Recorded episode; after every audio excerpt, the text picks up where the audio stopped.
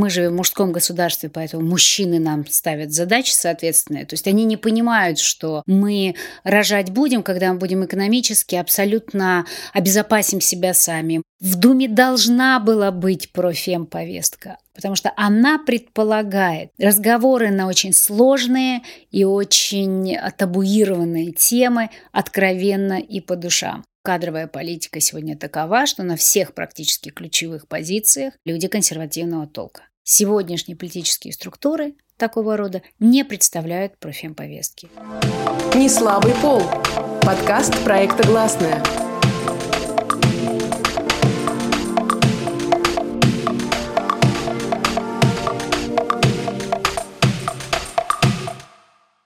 Всем привет! Это подкаст «Не слабый пол» проекта «Гласная» и я его ведущая Настя Седухина. Вопросы гендерного равенства и фемповестка на российском государственном уровне долгое время полностью игнорировались. Затем они вызывали раздражение. Рассмотрение закона о противодействии домашнему насилию долго игнорировали, а скандалы о домогательствах не воспринимались всерьез. Теперь же в госструктурах всерьез заговорили о признании некоторых феминистских движений экстремистскими. Это происходит на фоне все большего роста популярности идеи гендерного равноправия среди молодежи. Как может развиваться женская повестка в России в ближайшие годы? Поговорим на эту тему с человеком, который еще недавно следил за развитием российской госполитики изнутри. У нас в гостях бывшая депутатка Госдумы, журналистка Оксана Пушкина, которая недавно объявила о создании новой политической платформы для женщин. Оксана, вы были депутатом Госдумы прошлого, седьмого созыва. Каким, по вашим ощущениям, было отношение депутатов к фемповестке? То есть, э, например, к таким вопросам, как равная оплата труда, противодействие домашнему насилию, домогательство. Она их раздражала, они ее боялись, может быть, они ее просто не воспринимали всерьез. Я думаю, что э, вы на самом деле очень плохо представляете, что за состав в Госдуме, что за люди, которые туда приходят. Ну, во-первых, там мало очень женщин.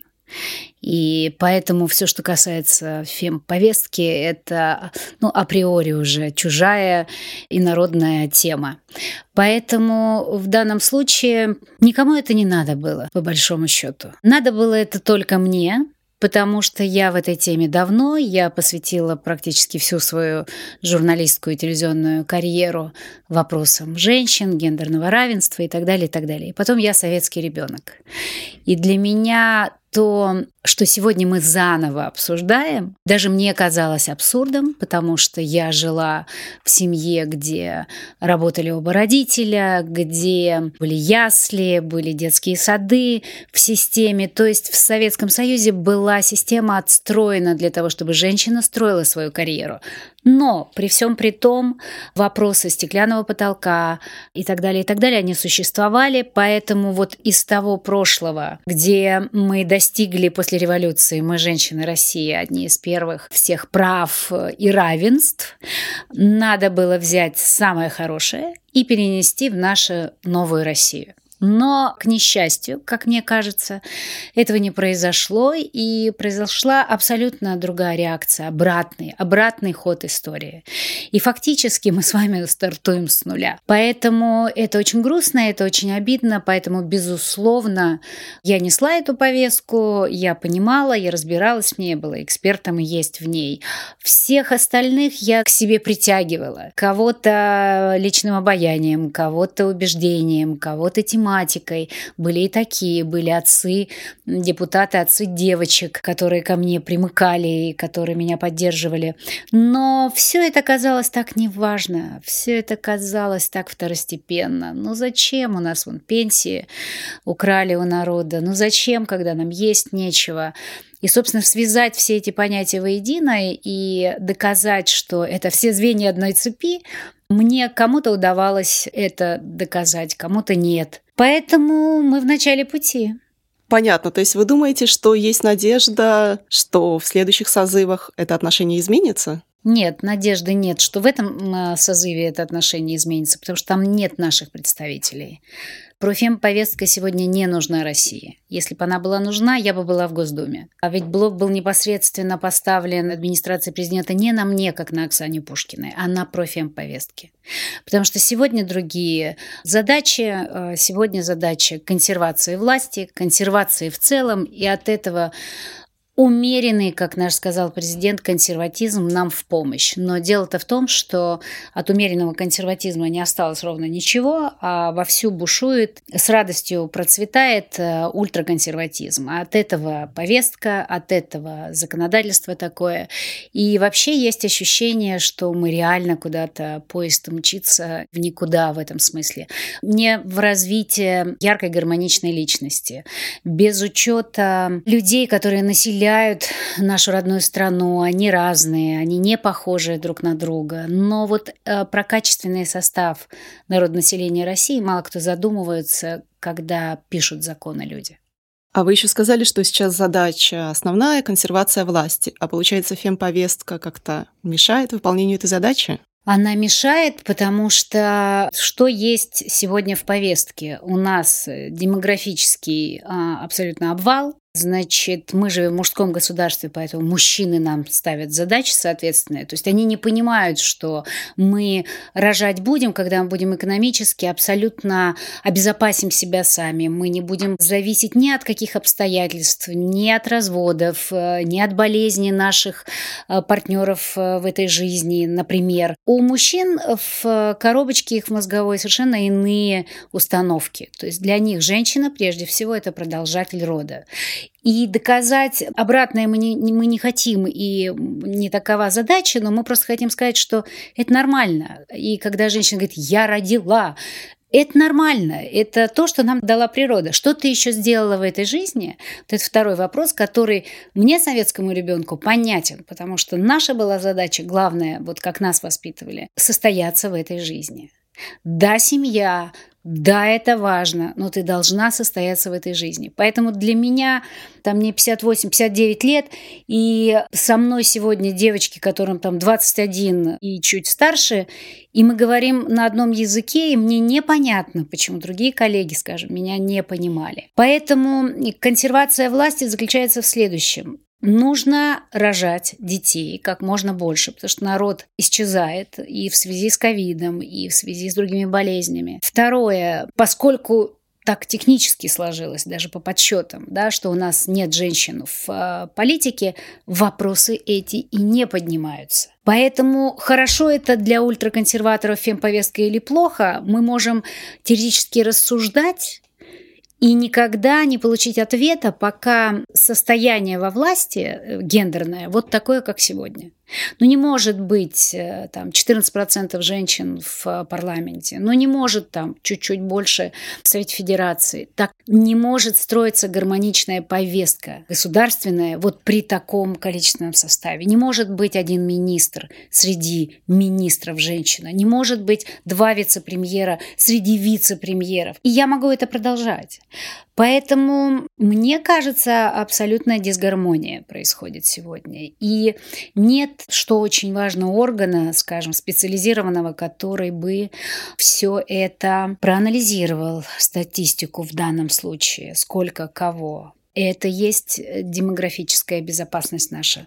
И у нас абсолютно нет э, демографического института, который бы вот занимался всеми проблемами гендерного равенства, в том числе и миграции, и полвозраст. Вот наше человеческое содержание половое, кто-нибудь понимает вообще? Вот сколько у нас, например, э, геев, против которых восстала вся страна?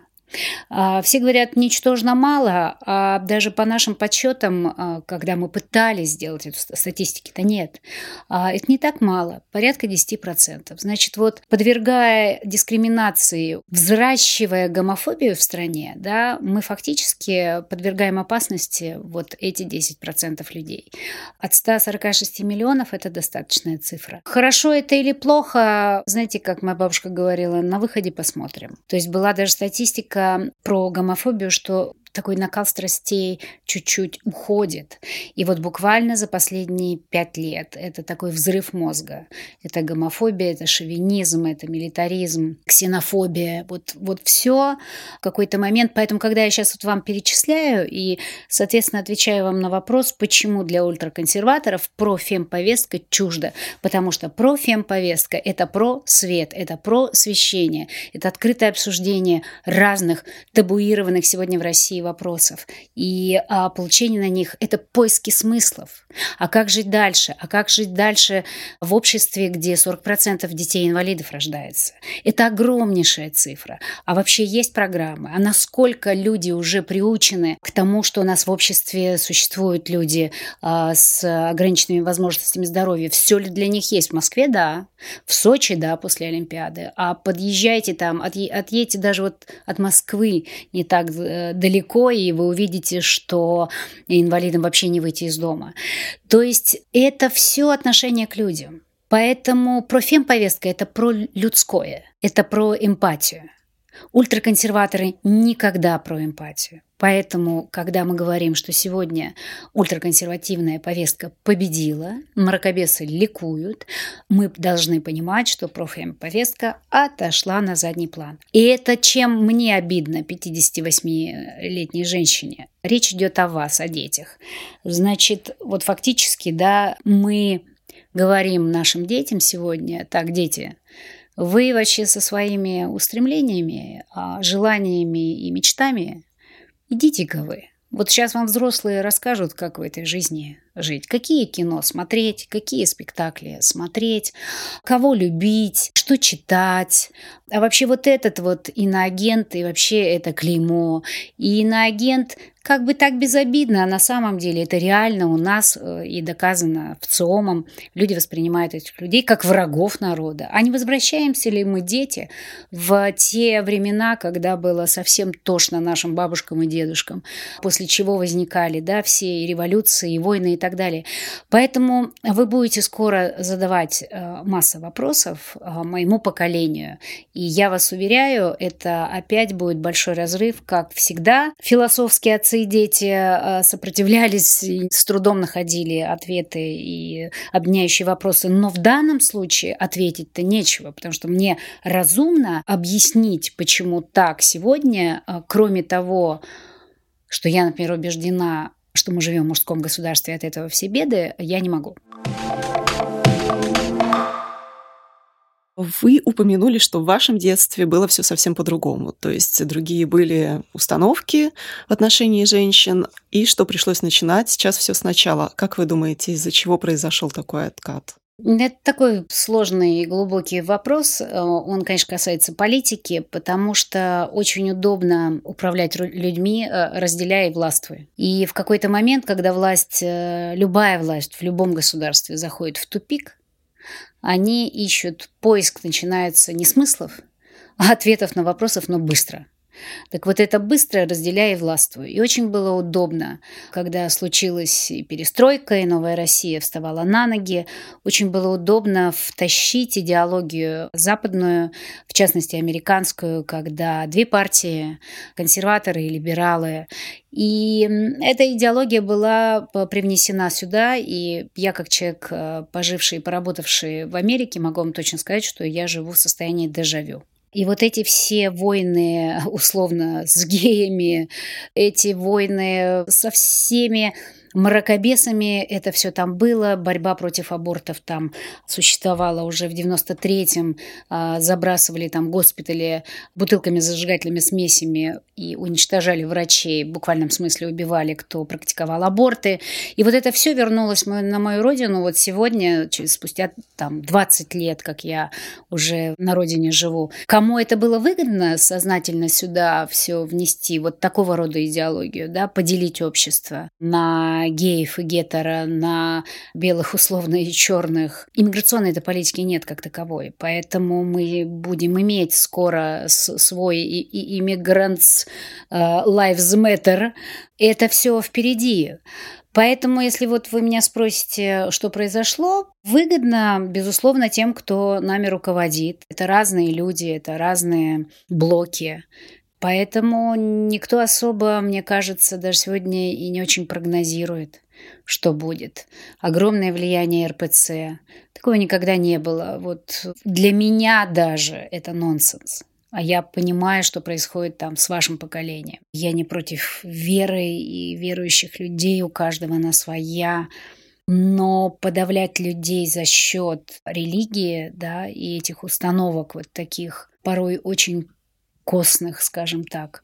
Но нельзя. А произойдет просто это ящик Пандоры, который можно открыть и не закрыть. Вот сейчас то, что идет, э, это абсолютно охота на ведьм для меня, и это очень... Все же потом бумерангом в другую сторону. И поэтому у меня есть ощущение, что мы все-таки бежим исторически по кругу. Бежим, мы не по спирали, мы так бежим, бежим, вот так вот из точки в точку возвращаемся. Поэтому сложный очень период сейчас, очень сложный. Вы говорили, что вам единственной в Госдуме приходилось отстаивать фемповестку. А как вы думаете, может быть, были из тех немногочисленных женщин или, может быть, из мужчин, кто-то, кто вот в тайне, может быть, симпатизировал или кто хотел бы эту повестку продвигать, но не решался. И, может быть, есть сейчас такие люди в Госдуме. Любая женщина, попавшая в Думу, вам всегда скажет, вот посмотрите на меня, берите с меня пример. Вот я хотела, и я всего добилась. Признать, что ты добилась, пробив потолок, а стеклянный потолок. То есть мы зависим всегда от того, кто подпирает этот потолок. Это, как правило, мужчина. Либо это губернатор на местном уровне, либо это президент на федеральном уровне, либо это еще администрация президента, там только одни мужчины, подпирающие потолок. То есть, когда ты его каким-то образом пробиваешь, сказать о том, что вы знаете, да ладно, я э, не понимаю, о чем вы говорите. У нас по Конституции все равны. Это не та структура, где женщины искренне вам скажут про то, как они попадали, как их карьера строилась. Поэтому в данном случае это было так. Уже касались этой темы. Кто симпатизировал лично мне, они ко мне прислушивались. Если я могла их убедить там, на предмет, что нужен закон о гендерном равенстве, что нужен закон о сексуальных э, домогательствах, отдельный закон, обязательно, как во всех странах, что нужен закон о равных декретных отпусках, что нужен закон об алиментном фонде. Это я говорю, перечисляю сейчас то, что практически было уже доделано. Некоторые законы уже были сделаны такие такие как закон о сексуальных домогательствах, написан студентами из э, Московской государственной юридической академии имени Кутафина. Я поняла, что детей это волнует, это их жизнь, это их будущее, и они принесли закон, его, конечно, надо было принимать и вносить. Но мы не дошли до этого. Поэтому кого я убеждала, тот примыкал. Ну, уже я не говорю про закон о профилактики семейного бытового насилия. А так нет, в основном риторика такова. Не надо нам говорить. У нас все равны. Как так сложилось, что вас больше нет в Думе? Вот вы вскользь упомянули, можете подробнее рассказать? Подробнее нечего рассказывать. Я совершенно понимала, куда мы идем, куда направляется этот поезд. Биться лбом в эту дверь, в эту стену не было смысла. И потом это было бы сложно присутствие мое в этой думе, вот в новой, а, с учетом ультраконсервативного такого кардинального уклона, который сегодня там есть. Поэтому, знаете, полено-то сгорит, топка станет жарче. Дума была платформой моей для озвучивания этой повестки. Прогрессивной, современной, в будущее. Дальше я поняла, что надо какие-то другие иметь э, трибуны, площадки. И для продвижения своей повестки их оказалось гораздо больше, чем в Думе. Это Безусловно, если бы было бы направление иным в государственной сейчас политике, да, то было бы, скажем так, пооптимистичнее вам жить, молодому поколению, если бы мы все-таки доделали эти все законы, и эти законы бы обсуждались в обществе, менялось бы и поведение людей, и отношение друг к другу, да. А сейчас то, что я вижу, это невероятная нечеловеческая агрессия. И такое ощущение, что вот спичку ты бросишь, и все взорвется. В разных средах, что называется. Это и мигрантская среда, это и молодежь, это и пожилые люди, как ни странно. Поэтому люди не понимают. Они говорят, мы хотим в СССР. Я не хочу в СССР. Там были большие плюсы, но я не хочу в СССР. Я хочу свободы слова, я хочу свободы передвижений, я хочу частную собственность на производство. И с этими лозунгами мы выходили. И когда мы понимали, что нас не понимает ни руководство страны, ни кто студенты выходили на улицу. Поэтому в данном случае вот плохо то, что нет профем повестки сегодня в Думе. Если бы от меня как-то зависела вся эта конструкция, я бы просто ради такой, знаете, кубик-рубик составляющей оставила бы ее. А пусть, все равно им там ничего не светит, но пусть посидят. Понимаете, а так убирать и оставлять людей, которые только за против абортов и далее по тексту, это очень сложная история. Вот вы говорите про это ультраконсервативное лобби, про то, что мы живем в мужском государстве. Если ну, вот взять пример реального другого мужского государства, которое было недавно признано экстремистской организацией, то есть получается это какой-то сдвиг, его долго не хотели признавать, и вот признали. Как думаете, почему так произошло? Все очень просто. Когда девочек задевали они, мы писали тоннами письма, обращения личные, получали отписки в основном. Ну, так реагировали, но нет. Когда это коснулось мальчиков в нашем большом мужском государстве, бизнеса, вот тогда парни дали более сильные парни более слабым по носу. Вот и все. Очень все просто. Госдума опять заговорила, опять появились сообщения о том, что нужно бы как-то все-таки принять закон о противодействии домашнему насилию. О профилактике, о да. О профилактике, угу, да. Угу. Нет, нет, это я просто прерву сразу, чтобы было понятно. Это не вдруг, это, это последовательная работа, которую вот мы сделали, и она должна по что-то вылиться. К какому-то результату должно было все прийти. Мы все сделали, закон готов, закон написан, финального варианта мы не видели.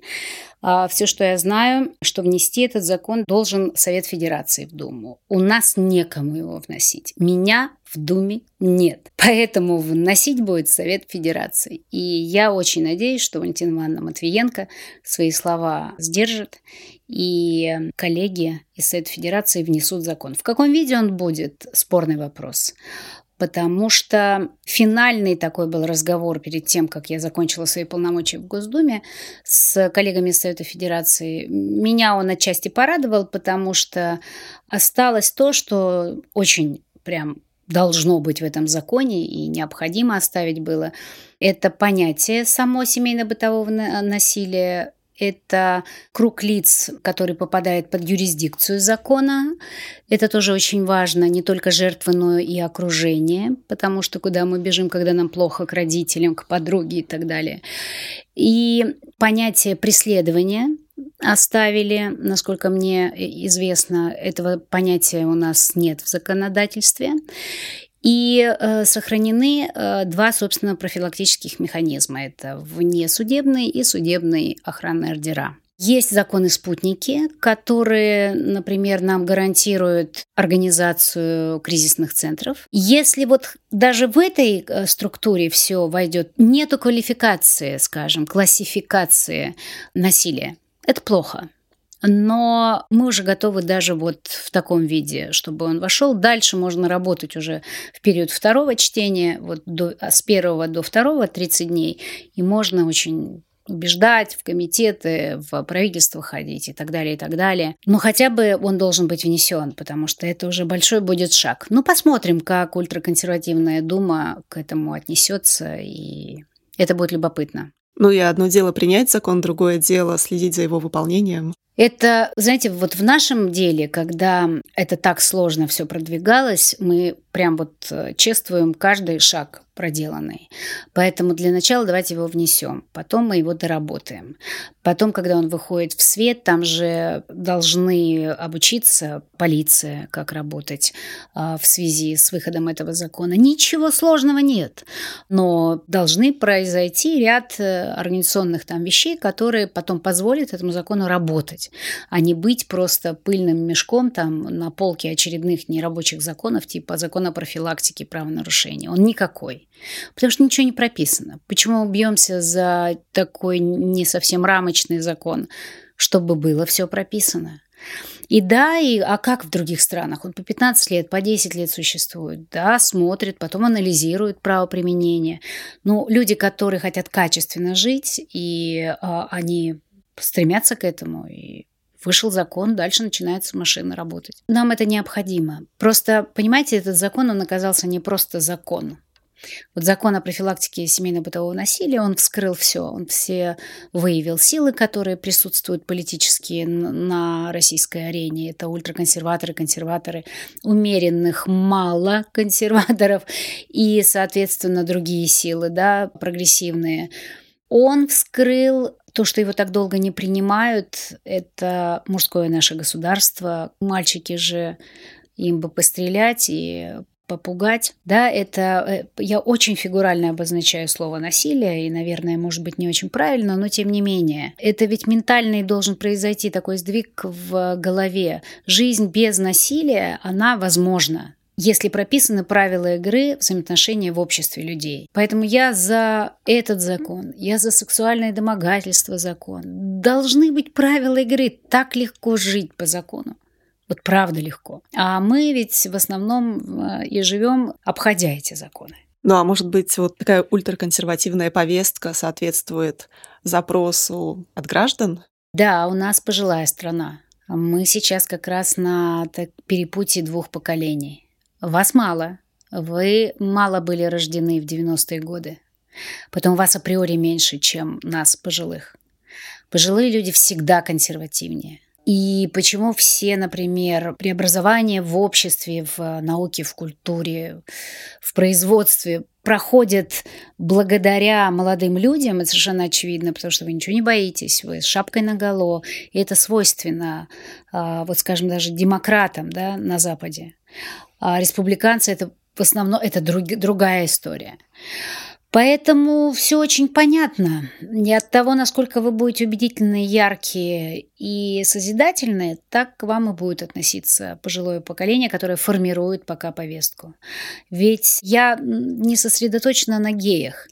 Да, я человек традиционной ориентации, но у меня в моем кругу есть люди э, другой ориентации. Но и я понимаю, что вот когда принималась эта поправка к Конституции, брак мужчины и женщины, ведь президенту положили на стол э, цифры.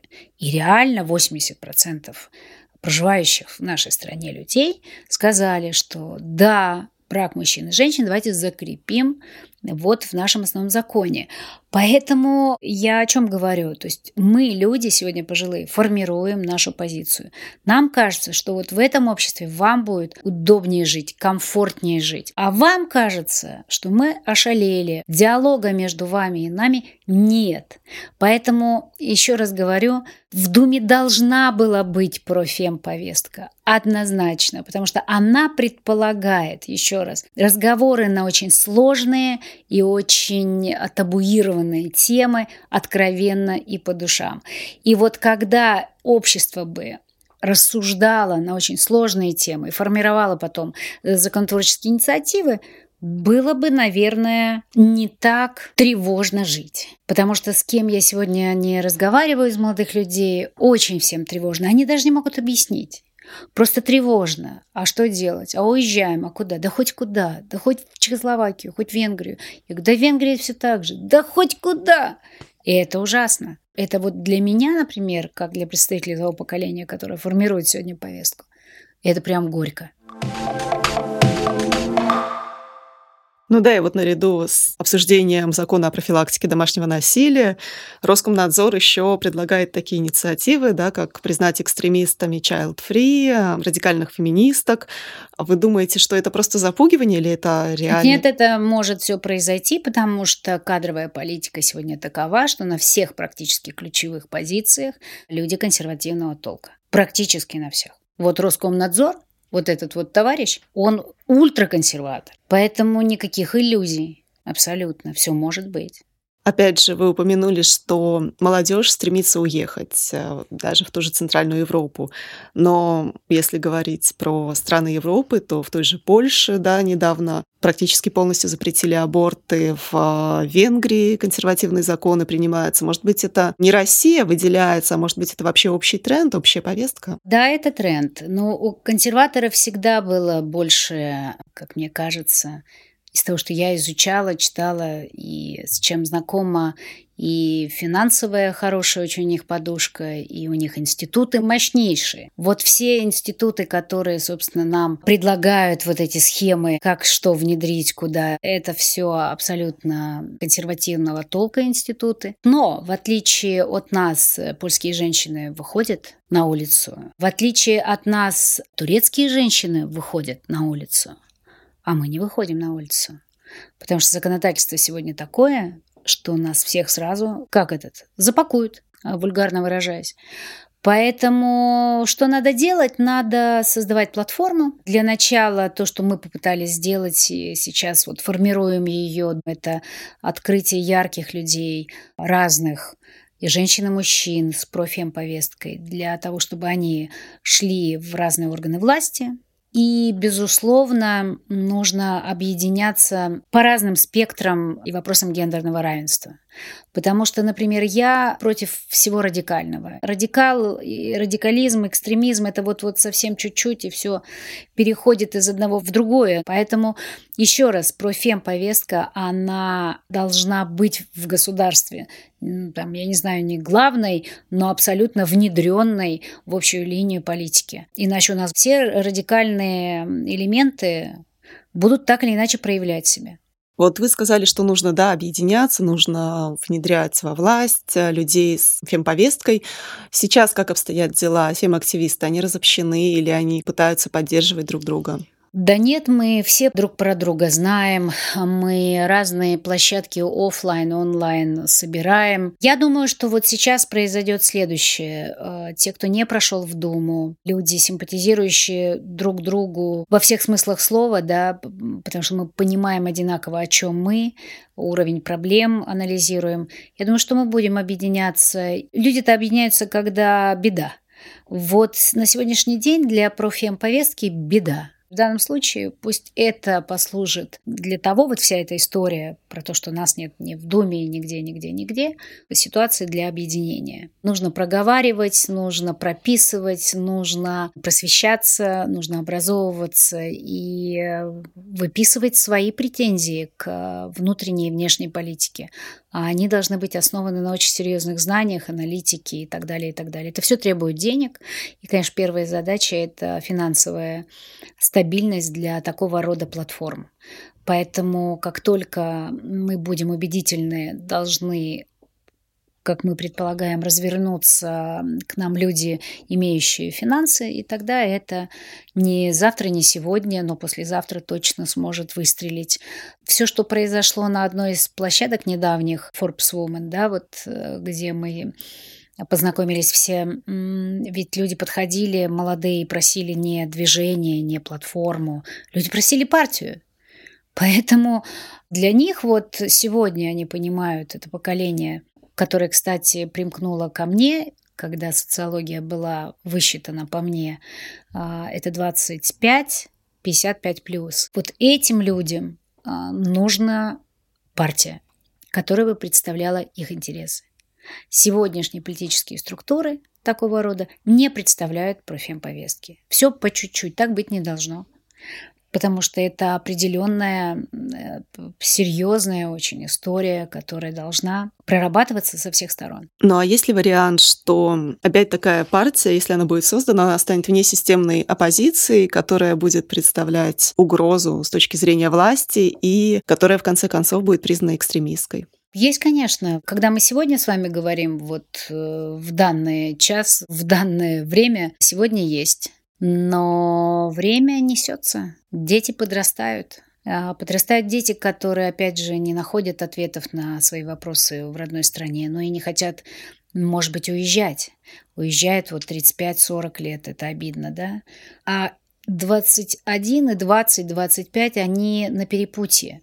Вот моя задача их оставить в стране и сказать, ребят, подождите, подождите, давайте вот выдохните и давайте вместе как-то объединимся. Я очень фигурально сейчас говорю. И давайте мы все-таки поймем, что мы можем, любим, хотим рожать, э, созидать, творить, любить э, в своей стране. Что для этого надо? Для этого надо ярко себя проявить и выявить лидеров среди вас и отправить туда, где эта политика структурируется. Да, а как? Всегда сначала то, что мы же исторически подготовлены с вами хорошо, в нашей стране революции были всегда так. Сначала ты не системный, а потом системный. Договариваться с людьми, когда ты не рукопожатный, очень сложно. Переубеждать их, тех, кто сегодня вывел этот курс на ультраконсервацию, при том, что, еще раз повторяю, президент говорит, что умеренный консерватизм, это никак контролю не подлежит. Очень сложно. Искать среди них единомышленников, да, по глазам вижу, вижу симпатию, вижу, что все правильно, вы говорите так, все верно. Вы должны быть в политике, но понимаете, вот время другое. Пока вот это так. И чем больше будет ярких людей, смелых, ярких, умных, тем скамейка запасных а, будет прибавляться такими созидателями в политике. Как вы думаете, есть ли такой вариант, что в какой-то момент а, государство начнет именно конкурировать за фемповестку? Или пока что это невозможно представить? Чем ярче мы будем, будут перехватывать, да, безусловно. Многие ведь брали э, закон о профилактике семейного бытового насилия в свою повестку, депутаты, понимая, что они могут привлечь там женское население. И это нам еще раз доказало, что да, есть понимание, что мы незаслуженно отодвинуты. Ну и хорошо, значит, нас оценили Значит, э, я не хочу сказать, что нас там боятся. У нас нечего бояться, мы пока не сила. Но то, что потенциально это может рвануть, однозначно. Кто мог предполагать, да, в свое время, что а, в Америке, в этой супер-ультра консервативной стране, с моей точки зрения, пуританской, вдруг это рванет история с женским маршем? Никто. Нет э, ничего невозможного. Все зависит от нас. Вот это вот я абсолютно а, ощущаю. Чем сильнее мы будем и ярче, тем мы будем громче. То есть прецеденты уже были, как, например, вот в Штатах, и ничто не мешает нам. Да нет, ну даже Штаты не берите, я говорю Турция. Но там совсем все очень сложно. Жизнь женская в этой мусульманской стране. Тем не менее, они выходят и бьются за свои права. Вот это удивительно. Да, в Польше принимают, но сейчас, смотрите, в Америке э, притормозил Верховный да, суд э, закон об абортах потому что у них много, в отличие от нас, много возможностей в системе политической бороться за свои права. У нас нет. Мы очень ограниченно идем по вот этому коридору, понимая, что в любой момент мы можем оступиться и попасть, да, как Белоруссия рядом. Поэтому, знаете, не хочется же никаких революций, никаких призывов. Хочется диалога. Он возможен только тогда, когда в политике государственной российской появится гендерное равенство на предмет а, равного хотя бы выровненного количественного состава мужчин и женщин. Тогда мы смогли бы начать вести диалог, потому что среди своих, как я говорю, можно найти единомышленниц. Вольно или невольно они к тебе примкнут, они... То есть мы больше понимаем друг друга. Сегодня биться в мужские вот эти ряды а, с тем, что ребята, да мы можем и рожать, и работать, только откройте двери, протяните нам руку, не указывайте нам на место на свое, не закрывайте нас в спальнях. Да, да? А другие говорят, да все вам открыто, идите, не морочьте нам голову. Окей, мы идем. Итак, раз так, срубаешься на одном кабинете, где начальник говорит, о, хорошо, ну давай. Ты вообще одинокая женщина? Ты не хочешь мне составить компанию? Ну как же у вас же семья? Такая разница семья. И я дальше могу сценарий написать целый жизни путь женщины, которая вдруг решила в любом государстве построить свою судьбу сама. Просто в тех государствах, где права, свободы гарантированы, да, действительно гарантированно, где ты идешь в суд и доказываешь вот все, что произошло с сексуальными домогательствами, да, ведь эта история, мы даже не понимаем, что произошло. Мы, то есть вы должны понять, что уже после всех этих событий к ним можно относиться по-разному. Кто-то говорит, вот, в свое время там раздвинула ноги, получила себе работу, и вот теперь ты вспоминаешь его. Это все неважно. Оно уже джин из бутылки. Так вот, уже как раньше, вы уже не сможете жить, потому что вы уже идете с багажом разборок на эту тему. Уже в сознании людей лишний раз он подумает. Понимаете? Поэтому вообще очень интересное время. Это можно назвать новой этикой, это можно назвать любой этикой. Это просто новые взаимоотношения, которые нам диктуют весь политический спектр, что происходит в мире. Это очень интересное время.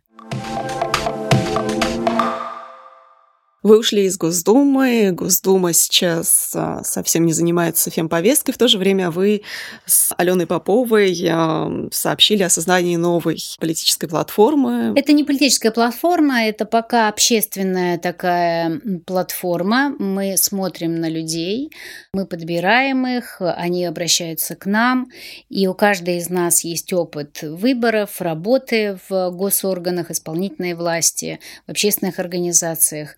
И вот все, кто за здравый смысл, все к нам. А дальше э, мы будем обрастать единомышленниками. Вот мы так это видим. Это все в самом начале. Люди примыкают, люди подтягиваются. Это очень яркие женщины. Есть мужчины, но в основном, конечно, женщины. Поэтому посмотрим, куда мы выйдем, где присядем. Ну вот как вы видите тогда развитие фемповестки Понятно, что не на государственном уровне, но вот на общественном уровне в России в ближайшие годы.